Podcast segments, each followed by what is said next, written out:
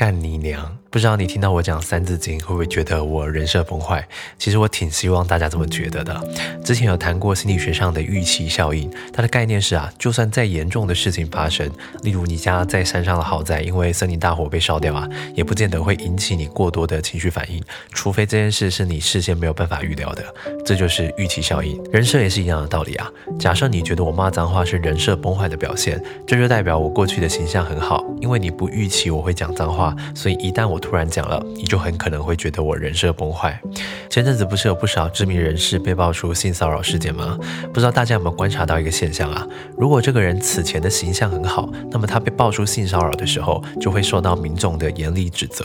但如果这个人本身就是渣男形象，指责他的声浪反倒会减少很多。当然呢，在这边必须要先强调，性骚扰是一件很糟糕的行为，尤其是男性针对女性的事件，因为他利用了生理上的先天优势来欺压弱者，千万不要干这种事哦。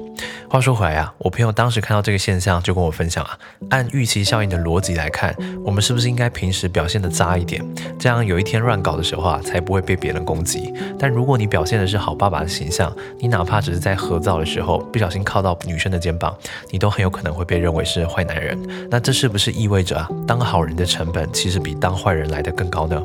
我当初听了之后觉得好像也不无道理哦，但又觉得好像哪里怪怪的。后来仔细想一想啊，发现有一个问题哦。刚才讲的情境都是在出事的情况之下才成立的，带有正面形象的人所收获到的商业效益，肯定是比带有负面形象的人来的多吧？不知道你面对这个现象有没有什么想法？欢迎跟我分享。最后啊，跟你郑重的推荐我十二月七号刚上市的新书，书名叫做《成人世界生存逻辑》。这本书从找工作、找伴侣，谈到结婚跟创业等等的话题，我会用白话的方式跟你分享学者的相关研究，并结合有趣的故事，希望能够帮帮助你迈过人生的各个关口。在十二月十二号以前，博客来有七九折的优惠，需要的朋友赶紧下单。